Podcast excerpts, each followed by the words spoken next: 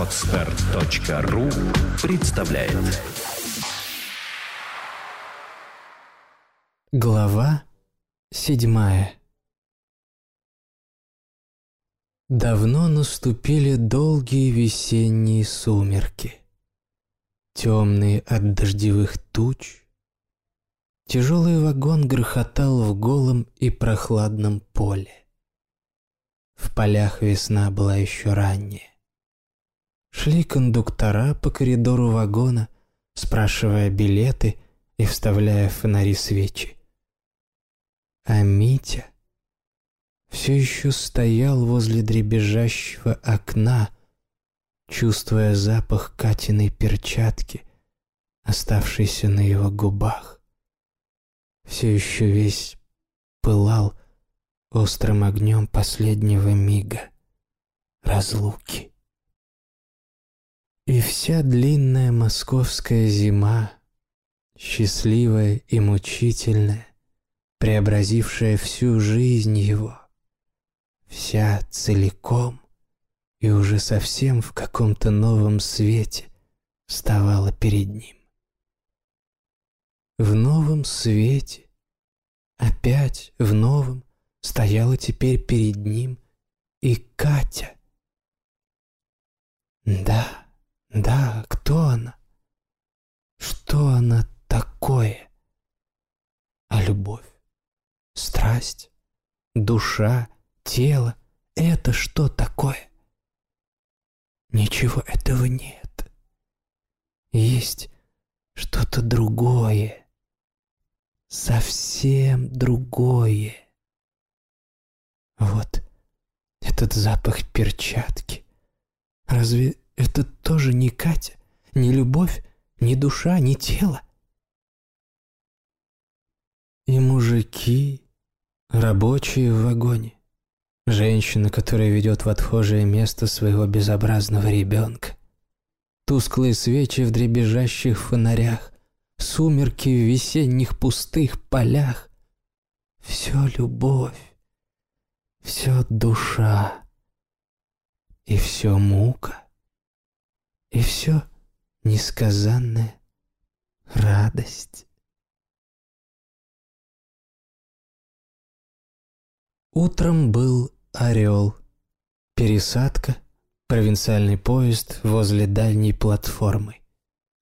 И Митя почувствовал какой-то простой, спокойный и родной мир – по сравнению с московским, уже отошедшим куда-то в тридесятое царство, центром которого была Катя, теперь такая, как будто одинокая, жалкая, любимая только нежно. Даже небо, кое-где подмазанное бледной синевой дождевых облаков, даже ветер тут проще и спокойнее. Поезд из Орла шел не спеша. Митя не спеша ел тульский печатный пряник, сидя в почти пустом вагоне. Потом поезд разошелся и умотал, усыпил его. Проснулся он только в Верховье. Поезд стоял, было довольно многолюдно и суетливо, но тоже как-то захолустно. Приятно пахло чадом стационной кухни. Митя с удовольствием съел тарелку щей и выпил бутылку пива, потом опять задремал. Глубокая усталость напала на него. А когда он опять очнулся, поезд мчался по весеннему березовому лесу, уже знакомому, перед последней станцией. Опять по-весеннему сумрачно темнело, в открытое окно пахло дождем и как будто грибами. Лес стоял еще совсем голый, но все же грохотание поезда отдавалось в нем отчетливее, чем в поле, а вдали уже мелькали по-весеннему печальные огоньки станции. Вот и высокий зеленый огонь семафора, особенно прелестный в такие сумерки в березовом голом лесу. И поезд со стуком стал переходить на другой путь. Боже, как по-деревенски жалок и мил работник, ждущий Борчука на платформе. Сумерки и тучи все сгущались, пока ехали от станции по Большому селу, тоже еще весеннему, грязному. Все тонуло в этих необыкновенно мягких сумерках, в глубочайшей тишине земли, теплые ночи, слившиеся с темнотой неопределенных, низко нависших дождевых туч.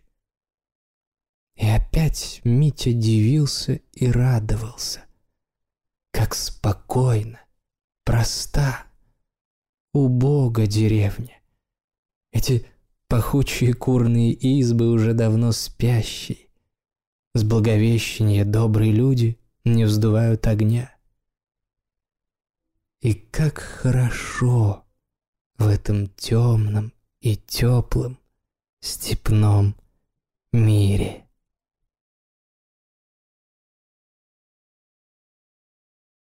Тарантас нырял по ухабам, по грязи. Дубы за двором богатого мужика высились еще совсем ноги, неприветливые, чернели грачиными гнездами. У избы стоял и вглядывался в сумрак странный, как будто из древности мужик. Босые ноги, рваный армяк, баранья шапка на длинных прямых волосах. И пошел теплый, сладостный, душистый дождь. Митя подумал о девках, о молодых бабах, спящих в этих избах, обо всем том женском, к чему он приблизился за зиму с Катей. И все слилось в одно. Катя, девки, ночь, Весна, запах дождя, запах распаханной, готовой к оплодотворению земли, запах лошадиного пота и воспоминания о запахе лайковой перчатки. Глава восьмая В деревне Жизнь началась днями мирными, очаровательными. Ночью по пути со станции Катя как будто померкла, растворилась во всем окружающем. Но нет, это только так показалось. И казалось еще несколько дней, пока Митя отсыпался – приходил в себя, привыкал к новизне с детства знакомых впечатлений родного дома, деревни, деревенской весны, весенней ноготы и пустоты мира. Опять чисто и молодо, готового к новому расцвету.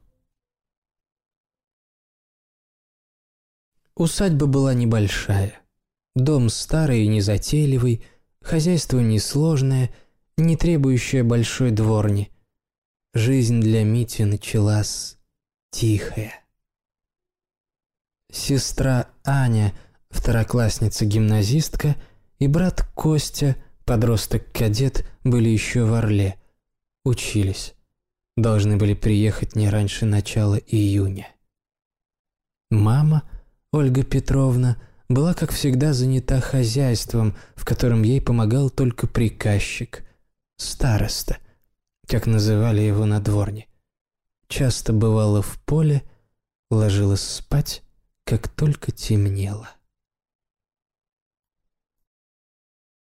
Когда Митя на другой день по приезде, проспавший двенадцать часов, вымытый, во всем чистом, вышел из своей солнечной комнаты – она была окнами в сад на восток, и прошел по всем другим, он живо испытал чувство их родственности и мирной, успокаивающей и душу, и тело простоты. Везде все стояло на своих привычных местах, как и много лет тому назад, и так же знакомо и приятно пахло. Везде к его приезду все было прибрано, во всех комнатах были вымыты полы. Домывали только зал, примыкавший к прихожей, к лакейской, как ее называли еще до сих пор. Веснущатая девка, паденщица с деревни, стояла на окне возле дверей на балкон, тянулась к верхнему стеклу, со свистом протирая его и отражаясь в нижних стеклах, синеющим, как бы далеким отражением. Горничная параша, вытащив большую тряпку из ведра с горячей водой, босая, белоногая, шла по залитому полу на маленьких пятках и сказала дружественно развязной скороговоркой, вытирая пот с разгоревшегося лица, сгибом засученной руки. «Идите кушайте чай. Мамаши еще до свету уехали на станцию со старостой, вы, небось, и не слыхали». И тотчас же Катя властно напомнила о себе. Митя поймал себя на вожделении к этой засученной женской руке и к женственному изгибу тянувшейся вверх девки на окне, к ее юбке, под которую крепкими тумбочками уходили голые ноги, и с радостью ощутил власть Кати, свою принадлежность ей, почувствовал ее тайное присутствие во всех впечатлениях этого утра. И присутствие это чувствовалось все живее и живее. С каждым новым днем. И становилось все прекраснее по мере того, как Митя приходил в себя успокаивался и забывал ту обыкновенную Катю, которая в Москве так часто и так мучительно не сливалась с Катей, созданной его желанием. Глава девятая Первый раз жил он теперь дома взрослым с которым даже мама держалась как-то иначе, чем прежде. А главное, жил с первой настоящей любовью в душе, уже осуществляя то самое, чего втайне ждало все его существование, с детства, с отрочества. Еще в младенчестве дивно и таинственно шевельнулось в нем нечто невыразимое на человеческом языке. Когда-то и где-то должно быть тоже весной в саду возле кустов сирени запомнился острый запах шпанских мух. Он, совсем маленький, стоял с какой-то молодой женщиной, вероятно, с своей нянькой. И вдруг что-то точно озарилось перед ним небесным светом. Не то лицо ее, не то сарафан на полной груди. И что-то горячей волной прошло, взыграло в нем, истинно как дитя в чреве матери. Но то было как во сне. Как во сне было и все, что было потом, в детстве, отрочестве, в гимназические годы. Были какие-то особые, ни на что не похожие восхищения то одной, то другой из тех девочек, которые приезжали со своими матерями на его детские праздники. Тайное, жадное любопытство к каждому движению этого чарующего, тоже ни на что не похожего маленького существа в платьице, в башмачках, с бантом шелковой ленты на головке. Было, это уже позднее в губернском городе, длившееся почти всю осень и уже гораздо более сознательное восхищение гимназисточкой, часто появлявшейся по вечерам на дереве за забором соседнего сада. Ее резвость, насмешливость, коричневое платьице, круглый гребешок в волосах, грязные ручки, смех, звонкий крик — все было таково, что Митя думал о ней с утра до вечера. Грустил, порой даже плакал, неутолимо что-то желая нее. Потом и это как-то само собой кончилось, забылось. И были новые, более или менее долгие и опять-таки сокровенные восхищения. Были острые радости и горести внезапной влюбленности на гимназических балах. Были какие-то томления в теле. В сердце же смутные предчувствия ожидание чего-то.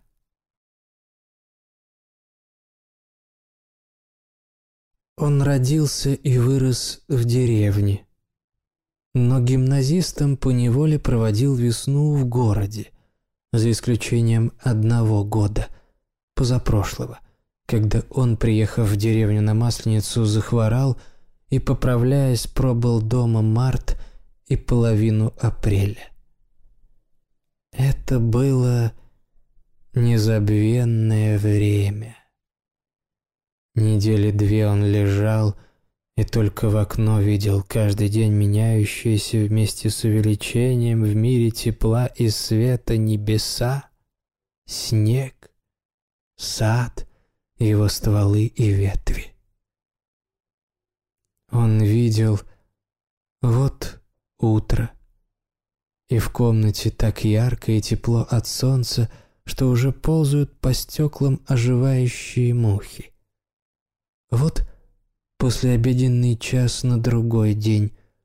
Солнце за домом, с другой его стороны, а в окне уже до голубизны бледный весенний снег и крупные белые облака в синеве, в вершинах деревьев.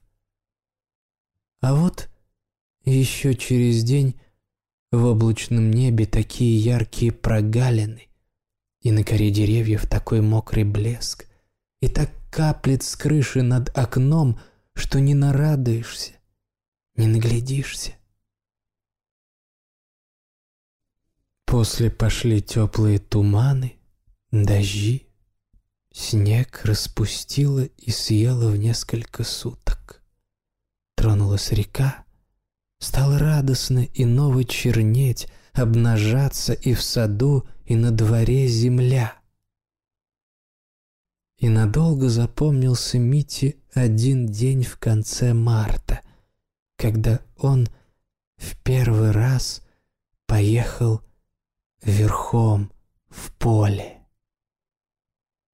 Небо не ярко, но так живо, так молодо светилось в бледных, в бесцветных деревьях сада. В поле еще свежо дуло, жнивья были дикие и рыжие, а там, где пахали, уже пахали под овес, маслянисто, с первобытной мощью чернели взметы. И он целиком ехал по этим жнивьям и взметам к лесу, и издалека видел его в чистом воздухе, голый, маленький, видный из конца в конец. Потом спустился в его лощины и зашумел копытами лошади по глубокой прошлогодней листве, местами совсем сухой, палевой, местами мокрой, коричневой. Переехал засыпанные ею овраги, где еще шла полая вода, а из-под кустов с треском вырывались прямо из-под ног лошади смугло-золотые вальдшнепы. Чем была для него вся эта весна, и особенно этот день, когда так свежо дуло навстречу ему в поле, а лошадь одолевавшая насыщенные влагой жнивья, и черные пашни так шумно дышала широкими ноздрями, храпя и ревя нутром с великолепной дикой силой. Казалось тогда, что именно эта весна и была его первой настоящей любовью. Днями сплошной влюбленности в кого-то и во что-то, когда он любил всех гимназисток и всех девок в мире. Но каким далеким казалось ему это время теперь. Насколько был он тогда еще совсем мальчик, невинный, простосердечный, бедный своими скромными печалями, радостями и мечтаниями. Сном, или скорее воспоминанием о каком-то чудесном сне, была тогда его беспредметная, бесплотная любовь. Теперь же в мире была Катя, была душа, этот мир в себе воплотившая, и над всем над ним торжествующая. Глава Десятое. Только раз в это первое время напомнила о себе Катя зловеще. Однажды поздно вечером Митя вышел на заднее крыльцо. Было очень темно, тихо, пахло сырым полем. Из-за ночных облаков – над смутными очертаниями сада слезились мелкие звезды. И вдруг где-то вдали что-то дико дьявольски гукнуло и закатилось лаем, визгом. Митя вздрогнул, оцепенел, потом осторожно сошел с крыльца, вошел в темную, как бы со всех сторон враждебно сторожащую его аллею, снова остановился и стал ждать, слушать. Что это такое? Где оно? То, что так неожиданно и страшно огласило сад. Сыч, лесной пугач, совершающий свою любовь, и больше ничего, думал он а весь замирал как бы от незримого присутствия в этой тьме самого дьявола. И вдруг опять раздался гулкий, всю Митину душу потрясающий вой где-то близко, в верхушках аллеи затрещало, зашумело, и дьявол бесшумно перенесся куда-то в другое место сада. Там он сначала залаял, Потом стал жалобно молящий, как ребенок, ныть, плакать, хлопать крыльями и кликотать с мучительным наслаждением. Стал взвизгивать, закатываться таким ерническим смехом, точно его щекотали и пытали. Митя весь дрожа впился в темноту и глазами, и слухом. Но дьявол вдруг сорвался, захлебнулся и, проязав темный сад предсмертно истомным воплем, точно сквозь землю провалился. Напрасно прождав возобновление этого любовного ужаса еще несколько минут, Митя тихо вернулся домой и всю ночь мучился сквозь сон всеми теми болезненными и отвратительными мыслями и чувствами, в которые превратилась в марте, в Москве, его любовь.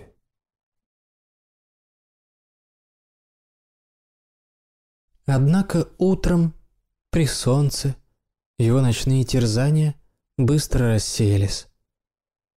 Он вспомнил, как заплакала Катя, когда они твердо решили, что он должен на время уехать из Москвы.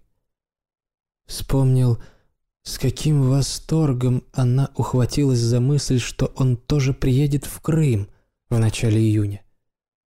И как трогательно помогала она ему в его приготовлениях к отъезду. Как провожала она его на вокзале. Он вынул ее фотографическую карточку, долго-долго вглядывался в ее маленькую нарядную головку, поражаясь чистотой, ясностью ее прямого, открытого, чуть круглого взгляда. Потом написал ей особенно длинное и особенно сердечное письмо, полное веры в их любовь. И опять возвратился к непрестанному ощущению ее любовного и светлого пребывания во всем, чем он жил и радовался.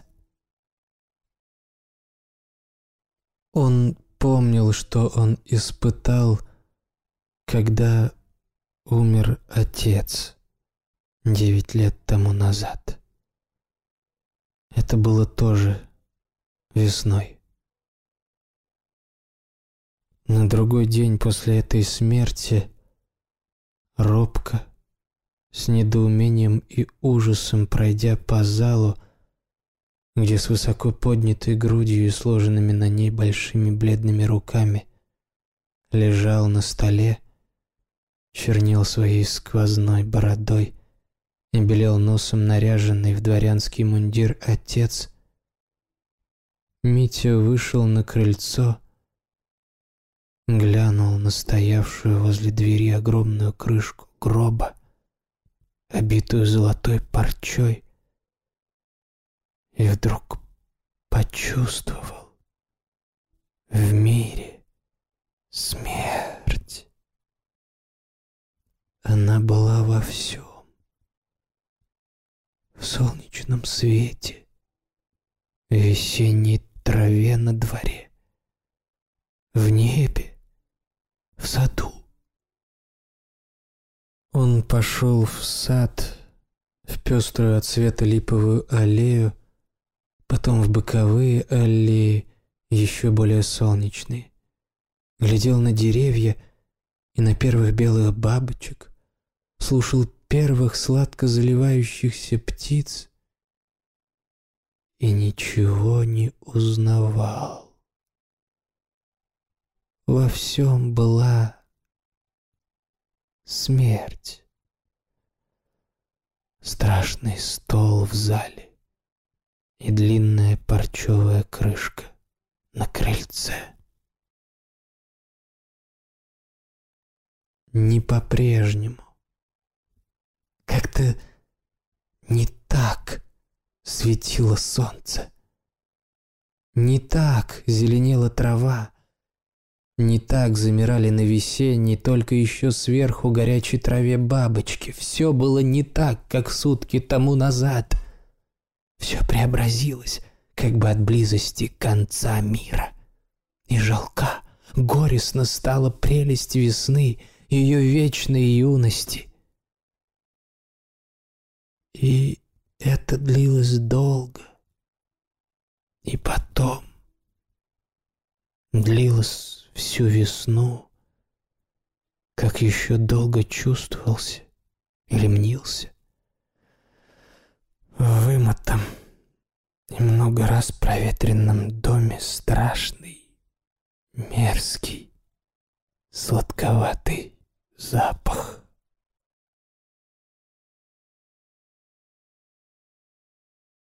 Такое же наваждение, только совсем другого порядка, испытывал Митя и теперь.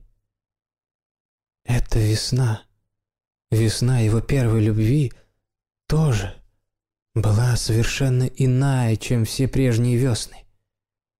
Мир опять был преображен, опять полон как будто чем-то посторонним, но только не враждебным, не ужасным, а напротив, дивно сливающимся с радостью и молодостью весны. И эта посторонняя была Катя, или вернее, то прелестнейшее в мире, чего от нее хотел, требовал Митя. Теперь, по мере того, как шли весенние дни, он требовал от нее все больше и больше. И теперь, когда ее не было, был только ее образ. Образ несуществующий, а только желанный. Она, казалось, ничем не нарушала того беспорочного и прекрасного, чего от нее требовали. И с каждым днем все живее и живее чувствовалось во всем, на что бы ни взглянул Митя. Глава одиннадцатая Он с радостью убедился в этом в первую же неделю своего пребывания дома. Тогда был как бы еще канун весны. Он сидел с книгой возле открытого окна гостиной, глядел меж стволов пихт и сосен в палисаднике на грязную речку в лугах, на деревню на косогорах за речкой. Еще с утра до вечера, неустанно, изнемогая от блаженной хлопотливости, так, как орут они только ранней весной орали грачи в голых вековых березах в соседнем помещичьем саду. И еще дик, сер был вид деревни на косогорах, и только еще одни лозины покрывались там желтоватой зеленью. Он шел в сад, и сад был еще низок и гол, прозрачен. Только зеленели поляны, все испещренные мелкими бирюзовыми цветочками, да опушился окатник вдоль аллей, и бледно белел, мелко цвел один вишенник в лощине, в южной, нижней части сада. Он выходил в поле. Еще пусто, серо было в поле. Еще щеткой торчало жневье, еще колчеватые фиолетовые были высохшие полевые дороги. И все это была нагота молодости, поры ожидания. И все это была Катя. И это только так казалось, что отвлекают девки-паденщицы, делающие то то, то другое в усадьбе работники в людской, чтение, прогулки, хождение на деревню к знакомым мужикам, разговоры с мамой, поездки со старостой, рослым грубым отставным солдатом в поле на беговых дрожках. Потом прошла еще неделя. Раз ночью был обломный дождь, а потом горячее солнце как-то сразу вошло в силу. Весна потеряла свою кротость и бледность, и все вокруг на глазах стало меняться не по дням, а по часам. Стали распахивать, превращать в черный бархат жнивья, зазеленели полевые межи, сочнее стало мурава на дворе, гуще и ярче засинело небо — Быстро стал одеваться сад свежий, мягкой, даже на вид, зеленью. Залиловели и запахли серые кисти сирени, и уже появилось множество черных, металлически блестящих синевой крупных мух на ее темно-зеленой глинцевитой листве и на горячих пятнах света на дорожках. На яблонях, грушах еще были видны ветви, Их едва тронула мелкая, сероватая и особенно мягкая листва. Но эти яблони и груши, всюду простиравшие сети своих кривых ветвей под другими деревьями, все уже закудрявились млечным снегом. И с каждым днем этот цвет становился все белее, все гуще и все благовоннее. В это дивное время радостно и пристально наблюдал Митя за всеми весенними изменениями, происходящими вокруг него. Но Катя не только не отступала, не терялась среди них, а напротив, участвовала в них, во всех и всему придавала себя, свою красоту, расцветающую вместе с расцветом весны, с этим все роскошнее белеющим садом и все темнее синеющим небом. Глава двенадцатая И вот однажды, выйдя в зал, полный предвечернего солнца, к чаю, Митя неожиданно увидел возле самовара почту, которую он напрасно ждал все утро. Он быстро подошел к столу, уж давно должна была Катя ответить хоть на одно из писем, что отправлял он ей. И ярко и жутко блеснул ему в глаза небольшой изысканный конверт с надписью на нем знакомым жалким почерком. Он схватил его и зашагал вон из дома, потом по саду, по главной аллее. Он ушел в самую дальнюю часть сада, туда, где через него проходила лощина, и, остановясь и оглянувшись, быстро разорвал конверт.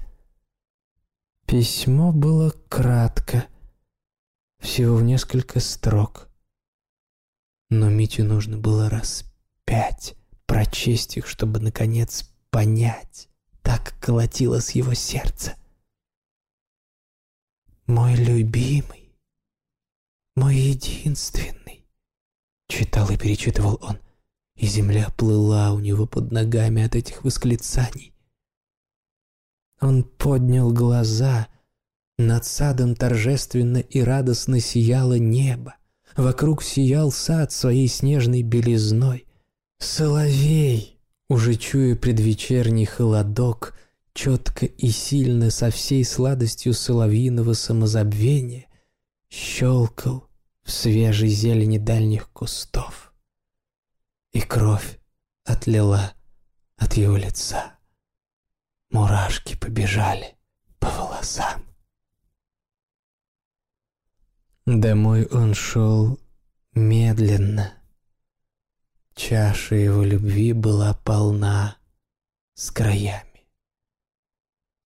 И также осторожно носил он ее в себе и следующие дни. Тихо, счастливо, ожидая нового письма. Скачать другие выпуски подкаста вы можете на podster.ru